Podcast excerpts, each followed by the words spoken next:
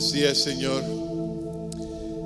Venimos delante de ti reconociendo que tú eres el centro de nuestra adoración, tú eres el centro de nuestra vida, tú eres el único que puedes llenar nuestro corazón de paz, de gozo, de esperanza, de significado.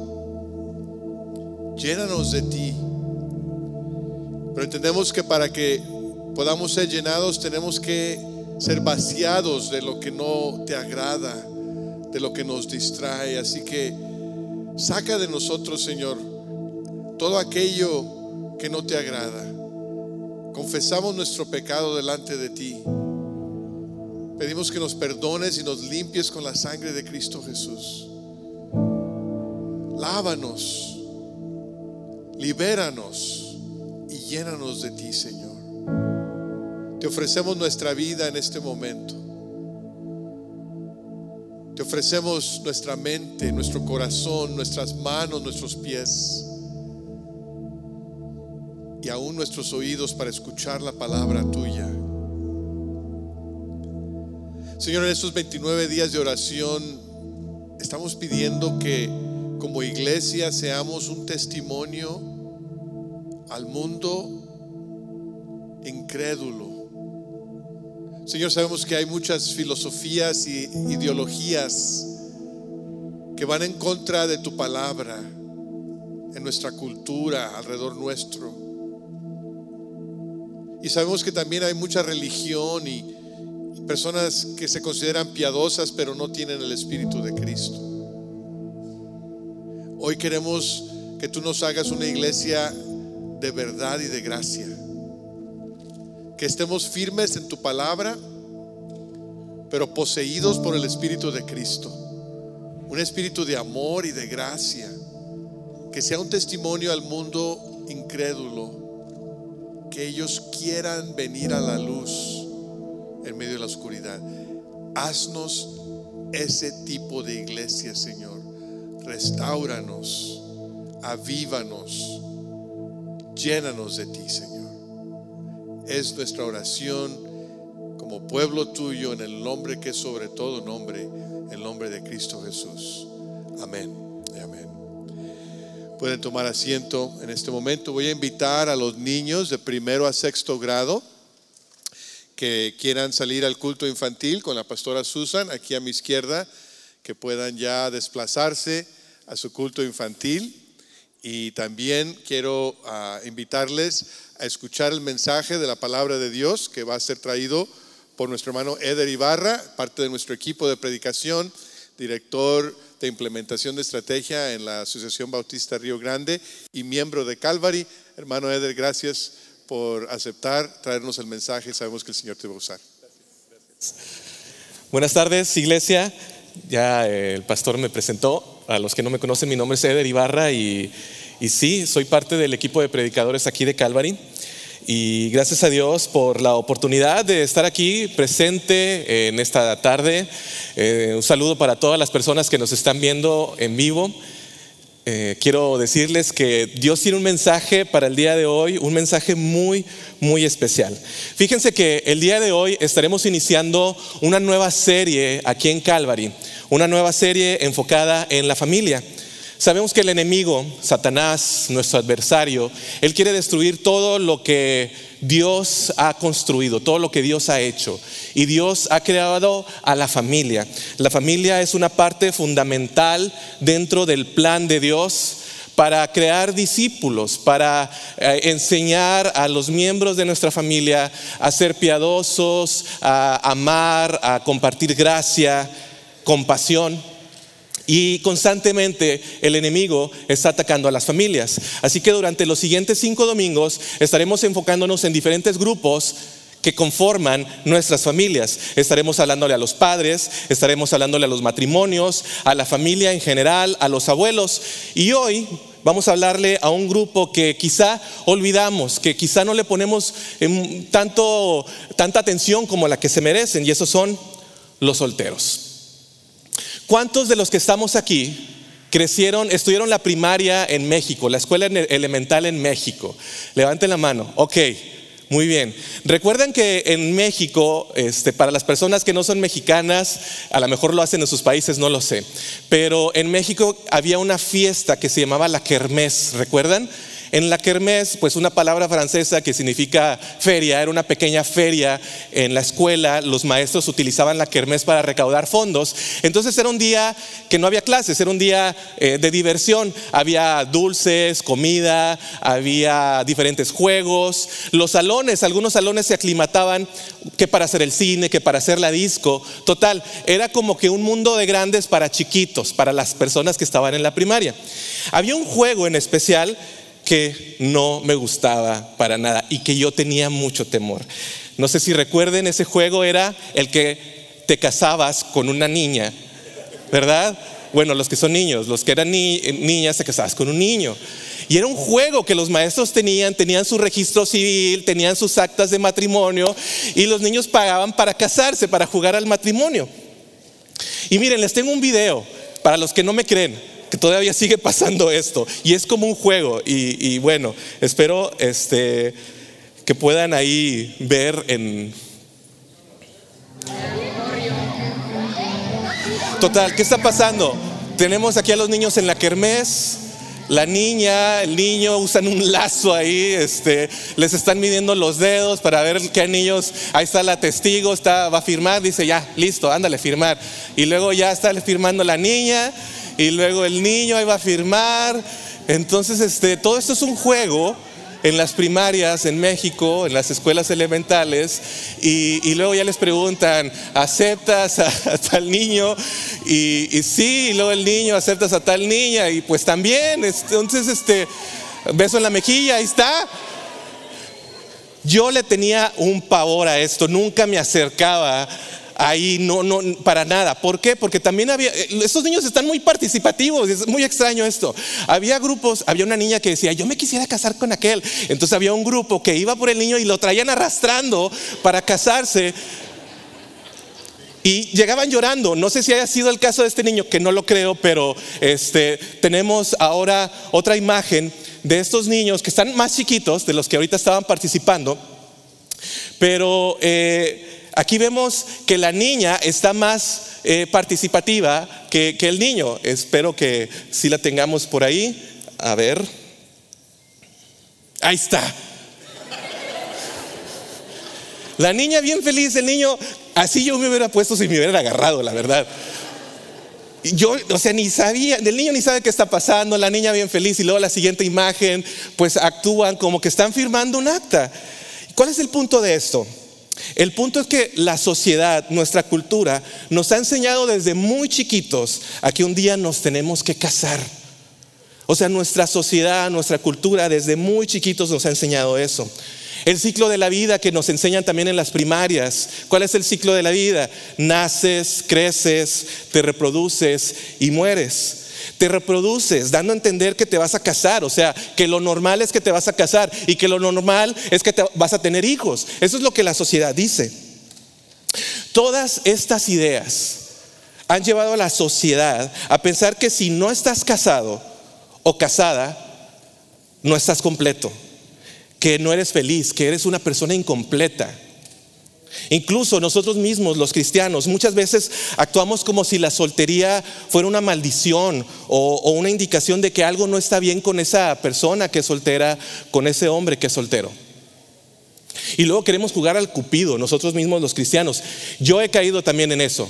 O sea, yo le he preguntado a, mis amigos solteros, solteras, les digo, oye, ¿cómo que todavía no estás, cómo que todavía estás soltero? ¿Cómo que todavía estás soltero? Si eres un partidazo les decimos, no, no, no, vas a ver qué va a suceder cuando menos lo esperes. Y luego a las mujeres les preguntan, oye, ¿no te, ¿no te preocupa que vas a llegar a una edad donde no vas a poder tener hijos? Deberías de calar las online dating, las apps. Este, un amigo conoció a su esposa por medio de las apps. Y luego en las bodas, all the single ladies, pásenle, vamos a lanzar el ramo. Y la lista continúa y la presión continúa para nuestros solteros. Y para muchos, ser soltero y ser miembro de una iglesia resulta ser muy incómodo. Pero ¿quién es un soltero? Un soltero es esa persona que no tiene un cónyuge, es decir, alguien que nunca se ha casado, es decir, alguien que es viudo o viuda, es decir, alguien que está divorciado, divorciada. Estos son nuestros solteros. También quiero aclarar que ser soltero a la edad de 20 años es muy distinto al soltero que tiene 30, 40, 50, 70. Todos pasan por experiencias distintas. Hay unos que anhelan casarse y se frustran cuando año tras año pasa y no cumplen con esa meta. Después hay otras personas que decidieron continuar siendo solteros. La experiencia de ser un soltero hombre es muy distinto a la experiencia de ser una soltera mujer. Y bueno, quiero compartirles también unas cifras, unas cifras. Fíjense que en 1949, 1949, el 79% de los adultos en Estados Unidos estaba casado. El día de hoy es un 48% de nuestros adultos en Estados Unidos quienes están casados. Es decir, que hay más de la mitad que no están casados. Así que Calvary, así que iglesia, tenemos que abrir nuestros ojos. Tenemos que cuidar, amar y animar a nuestros solteros.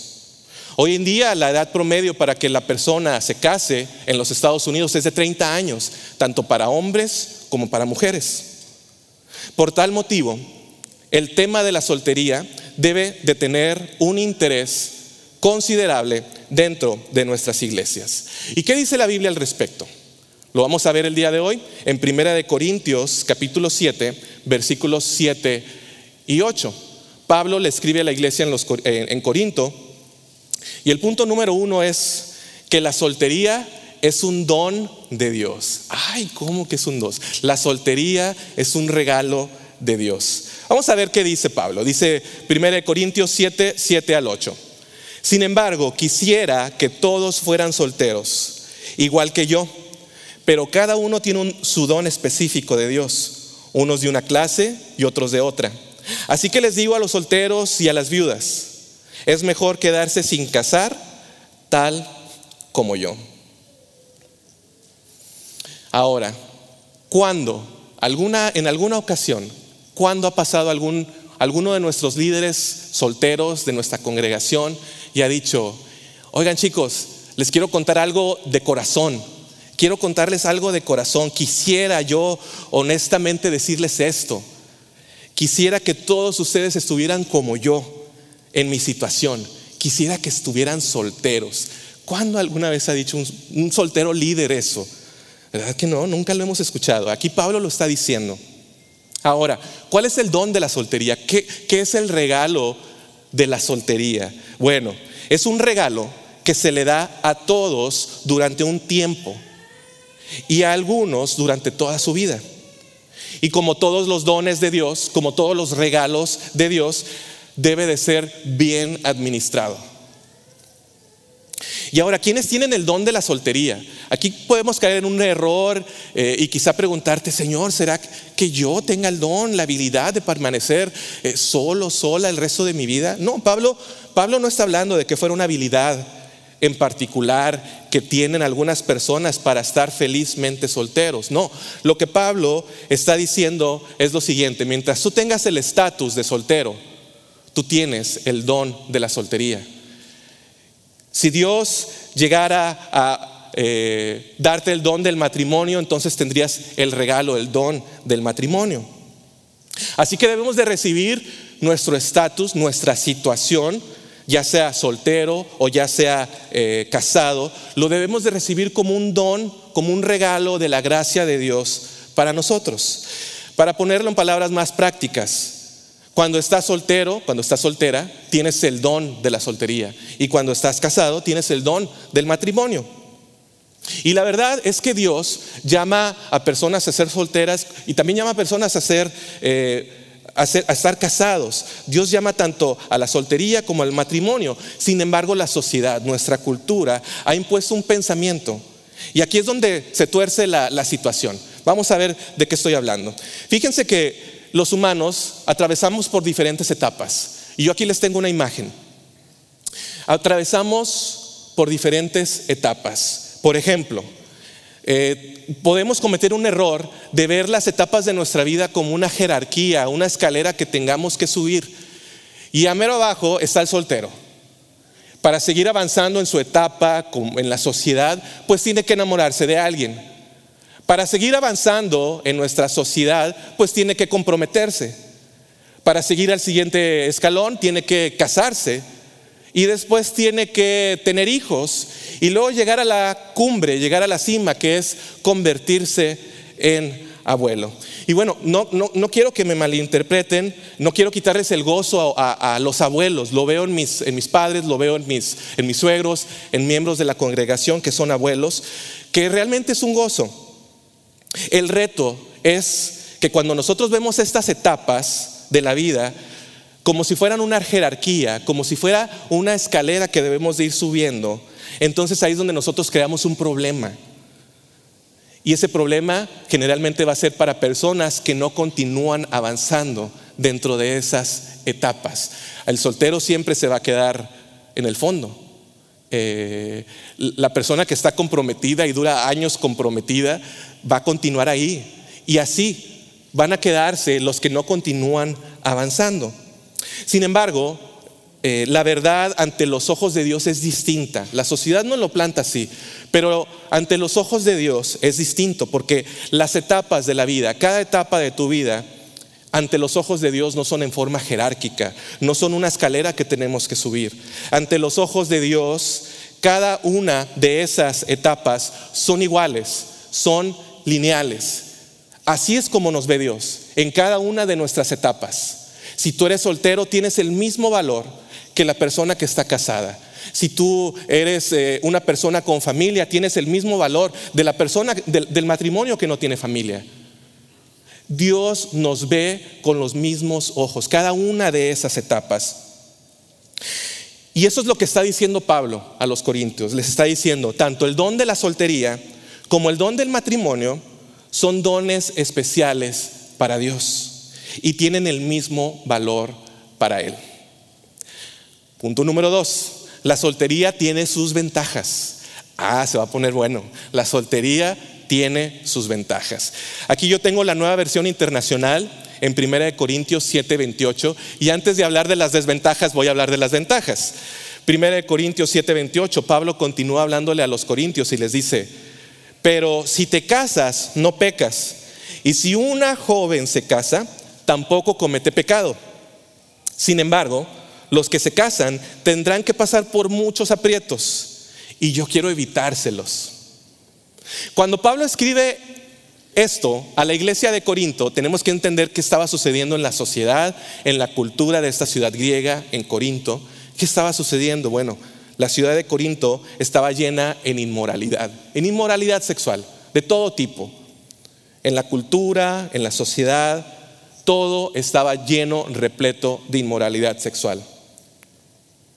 Así que la iglesia allí en Corinto, algunos miembros comenzaron a enseñar que era mejor permanecer soltero para no contaminarte de lo que ellos estaban observando a su alrededor allí en Corinto. Luego había otros que decían, no, es que eh, el ser más espiritual es, eh, es, no casarte, decían. El ser más espiritual es no casarte. Y había los que estaban casados y decían, no, el ser más espiritual también es estar casado y no tener intimidad con tu pareja.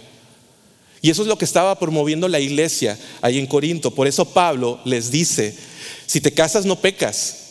Y si una joven se casa tampoco. Y luego les dice, pero si se casan, van a tener muchos aprietos y yo quiero evitárselos. Ahora, una pausa, abro un paréntesis para hablarle directamente a los millennials. Yo soy un premillennial, o sea que hay más jóvenes que yo. Les quiero hablar a los millennials, especialmente. ¿Por qué? Porque no vayas a agarrar este pasaje y decirle a tus padres, ya ven, Pablo mismo está diciendo que es mejor que me quede soltero. Les quiero decir que Time Magazine publicó un artículo con el título ¿Por qué el 25% de los millennials nunca se casarán? 25% es un número muy grande. Y el artículo publica sus respuestas y las respuestas son las siguientes. No están listos para sentar cabeza. No están financieramente preparados y no han encontrado lo que están buscando. Después hay otro artículo de otra agencia que se llama Pew Research. Ellos predicen que más personas menores de 35 años permanecerán solteras para siempre. Ahora están optando por vivir juntos y posponer el matrimonio si acaso llegaran a casarse. Este estudio de Pew Research también menciona que un cuarto de los jóvenes adultos de 25 a 34 años ya están viviendo con una pareja. Entre esta generación de los millennials, el matrimonio ha perdido su atractivo social. Y, yo les quiero decir algo, queridos, querida generación de los millennials. La mayoría de los que ya nos casamos no nos sentíamos preparados para casarnos. Tienes que confiar en Dios, en que Dios va a suplir, que no sea esto una excusa para decir, bueno, voy a permanecer soltero. Así que no lo tomen como excusa. Pero bueno, regreso a lo que estaba diciendo Pablo, cierro el paréntesis. Y, Pablo lo que les dice, sí, si se casan van a enfrentar problemas, van a tener dificultades y quiero evitarles esos problemas. Definitivamente en el matrimonio eh, nosotros... Eh, es una bendición muy, muy grande el, matrimonio, pero también hay dificultades dentro del matrimonio y tristemente los matrimonios cristianos en, nuestras iglesias no se nos da mucho el compartir nuestras dificultades. Y luego puede ser que el matrimonio eh, tenga una relación muy saludable, y, sí, este, una, familia muy saludable, pero en general tenemos un problema que todos enfrentamos, que es, la, que es que la vida es muy complicada. La vida en general es muy complicada. Y vamos a enfrentar problemas, todos, Ahora, como matrimonio, pues tenemos que considerar a nuestra pareja en las decisiones que vamos a tomar. Quizá tu pareja quiere vivir más cerca de la casa de sus papás, quizá tu, pareja quiere vivir lejos de, sus papás. O sea, hay que tomar decisiones entre los dos. Ahí es donde entra el estira y el afloja. El estira y el afloja. Cuando los dos estiran hay problemas, cuando los dos aflojan hay problemas. Ahí es donde está el estira y el afloja. Y luego también están los niños. Los niños demandan demasiado tiempo tiempo que ya la pareja eh, tiene que dividir también ahora entre sus hijos. Y es lo que Pablo está diciendo. Va a haber muchos problemas, va a haber muchos aprietos. Y eso es lo que yo quisiera que ustedes se ahorraran.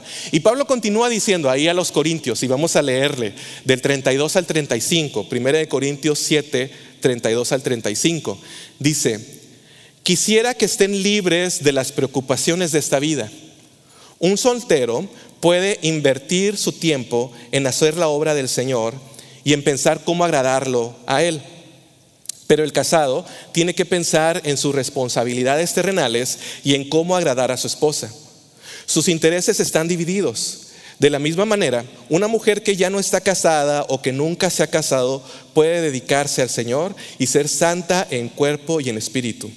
Pero una mujer casada tiene que pensar en sus responsabilidades terrenales y en cómo agradar a su esposo. Les digo esto para su propio beneficio, no para imponerles restricciones. Mi deseo es que hagan todo lo que les ayude a servir mejor al Señor, con la menor cantidad de distracciones posibles. Una parte importantísima en los matrimonios y generalmente los matrimonios cristianos, es la responsabilidad de cuidar a tu cónyuge, la responsabilidad de atender a tu cónyuge. Y además, los matrimonios con hijos ahora tienen que dividirse el tiempo, invertir tiempo en los hijos para su educación, en su crecimiento. Todo toma tiempo, todo toma tiempo. Tiempo que los matrimonios en ocasiones no pueden invertir quizá para ayudar en la iglesia en algún campamento, en alguna actividad de la iglesia, eh, quizá tiempo eh, para ayudar en algunas escuelitas de vacaciones, quizá tiempo para dirigir alguna clase de escuela dominical o grupo de conexión. Y lo que Pablo está diciendo es que las personas solteras tienen más tiempo para dedicarlo a este tipo de cosas. Administrar bien tu tiempo. Sí, algunos solteros han elegido permanecer solteros y dedicarse por completo al trabajo cristiano. Y, lo hemos visto a lo largo de la historia de la iglesia, líderes hombres, líderes mujeres, que fueron misioneros y entregaron su vida siendo solteros al servicio del Señor. Pero la mayoría de las personas solteras no han elegido esto. Ellos no han elegido la soltería de esa manera. Así que eh, eh, en, lugar, en lugar de que te concentres en las dificultades de ser soltero, deberías de aprovechar el máximo las ventajas del don de Dios, del regalo de Dios de la soltería mientras lo tengas.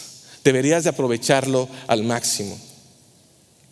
Déjenme decirles que hubo un tiempo en la historia de la iglesia cuando ser soltero era el estatus predilecto para un líder de una congregación. Hoy en día nos ponemos muchas restricciones y, somos muy requisitosos quizá para contratar a algún pastor o algún líder de nuestra congregación y decimos, no, si es, si es soltero, ni para qué considerarlo. Y esto me lleva al siguiente punto, que es que la soltería no es fácil. La soltería no es fácil. Dice Génesis capítulo 2, versículo 18. Después el Señor Dios dijo, no es bueno que el hombre esté solo, haré una ayuda ideal para él. Cuando Dios creó a Adán ahí en el huerto, dijo que no era bueno que estuviera solo. Dios nos creó como seres relacionales, seres sociales. Así que creó a Eva para que fuera su compañera y los dos se unieron en relación íntima como matrimonio por el resto de su vida. Así que los solteros enfrentan ahora dificultades. Tenemos a la sociedad diciendo, te tienes que casar. Eh, incluso en el, Antiguo Testamento los judíos eran muy requisitosos también y, tenían, tenían leyes y decía, si un joven hombre llega a los 20 años y todavía no se casa, él está viviendo en pecado. O sea, ha habido hemos sido duros con nuestros solteros. Luego llega la persecución eh, de, la, de la época cuando está creciendo el cristianismo y es mejor permanecer soltero. ¿Por qué? Porque ahora tendrías que cuidar a tu esposo, tendrías que cuidar a tus hijos. Hoy en día, los solteros, aquellos que no tienen un cónyuge, los que nunca se han casado, los que están divorciados, eh, los que son viudos, todos enfrentan diferentes dificultades.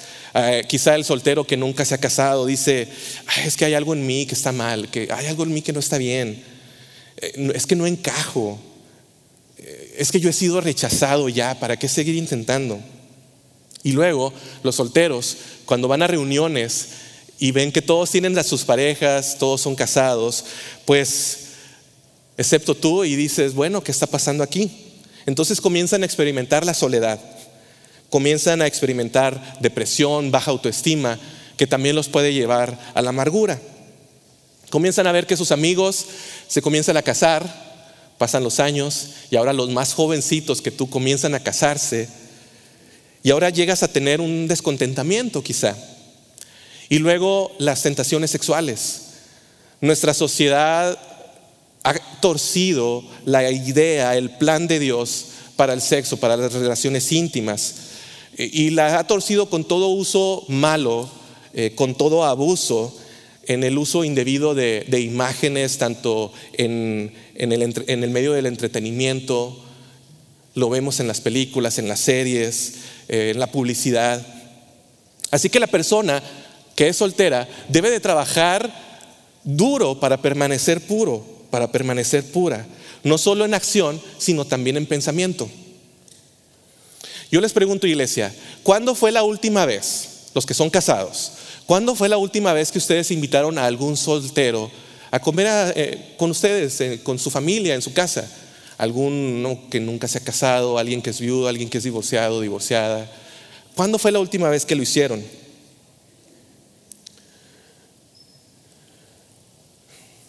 Y ahora le digo a los solteros, cuando están atravesando por todos esos momentos de dificultad, ahí es donde precisamente en esos momentos es cuando tú debes de conectarte más con Dios. Es cuando tú eh, debes de abrir tu corazón a Dios, porque Dios sabe exactamente lo que tú necesitas.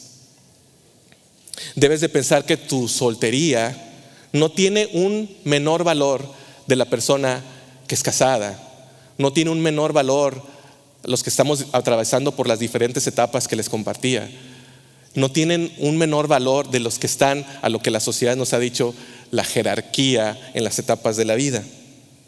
Debes de estar continuando teniendo esa conexión con nuestro Padre, porque la verdad es que no estás solo, la verdad es que no estás sola.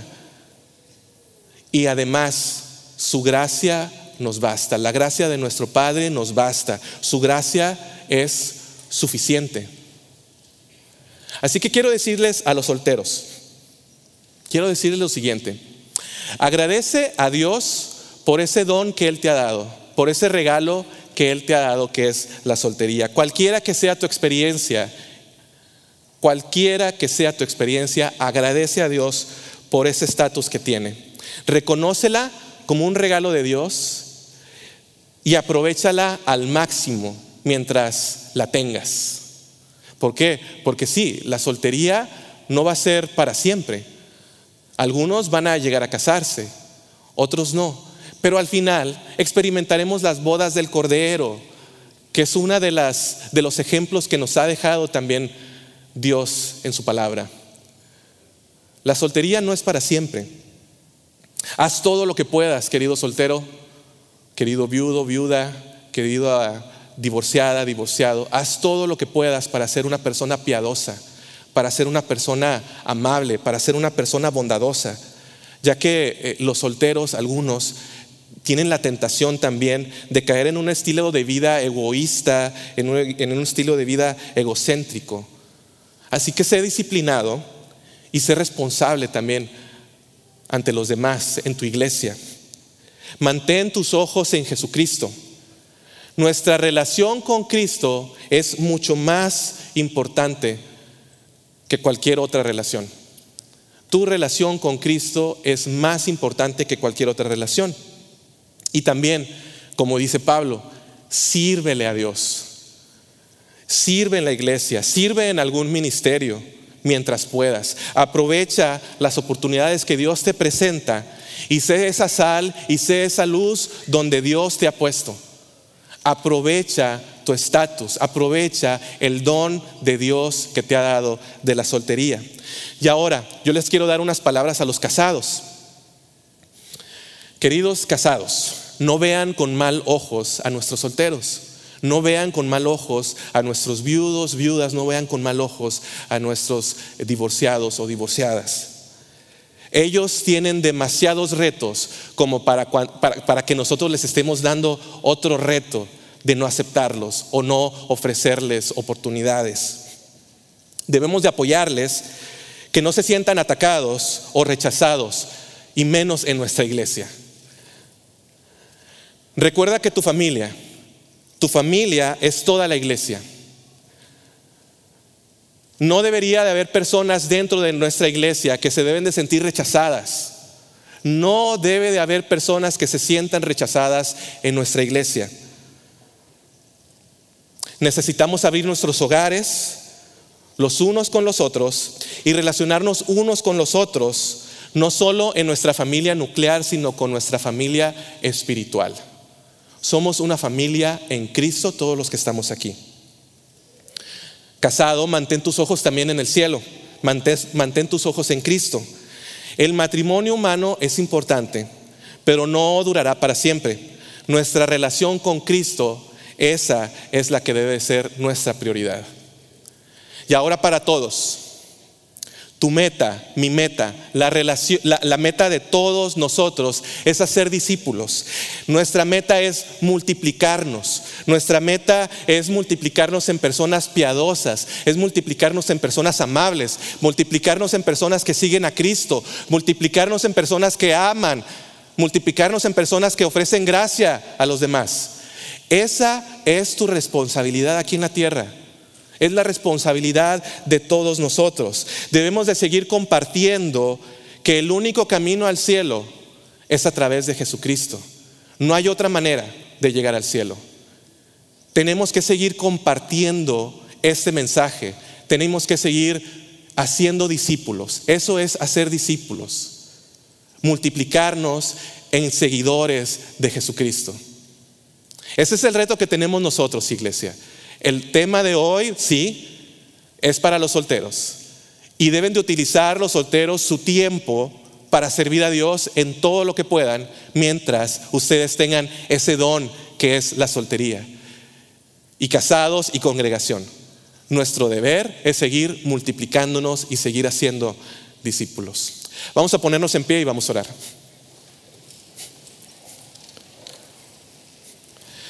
Señor, te damos muchas gracias. Gracias por este mensaje. Gracias por este ejemplo que, que, Pablo le escribió a la iglesia de Corinto. Señor, tú has utilizado a personas solteras y las seguirás utilizando para seguir llevando y proclamando tu mensaje de salvación y de esperanza. Señor, ayúdanos, perdónanos a nosotros los que hemos hecho menos a los solteros, a esas personas que no tienen un cónyuge. Perdónanos a nosotros como iglesia si hemos sido una piedra de tropiezo para que una persona soltera no sirva dentro de nuestra congregación. Dios, para ti todas las etapas de nuestras vidas tienen el mismo valor. Todas las etapas. Ayúdanos a nosotros a seguir ofreciendo y seguir compartiendo esa gracia y seguir siendo ejemplo tuyo, Señor a, ver con los mismos ojos que tú ves al soltero, a la persona que está comprometida, a la persona que es casada, a la persona que tiene familia, a la persona que es abuela. Ayúdanos a ver con tus mismos ojos a cada miembro de nuestra congregación. Señor, tenemos un reto muy grande. Y claro, el enemigo está atacando para que no cumplamos con ese reto. Te pido, Señor, que nos des esa libertad, que nos sigas dando ese valor para seguir proclamando tu palabra y que solamente por medio de ti, de nada más y de, nadie más, nosotros podemos obtener la salvación y estar, y estar contigo en el cielo. Señor, gracias por tu bondad y por, por tu amor. Todo eso te lo pido en el nombre de tu Hijo amado, Cristo Jesús. Amén.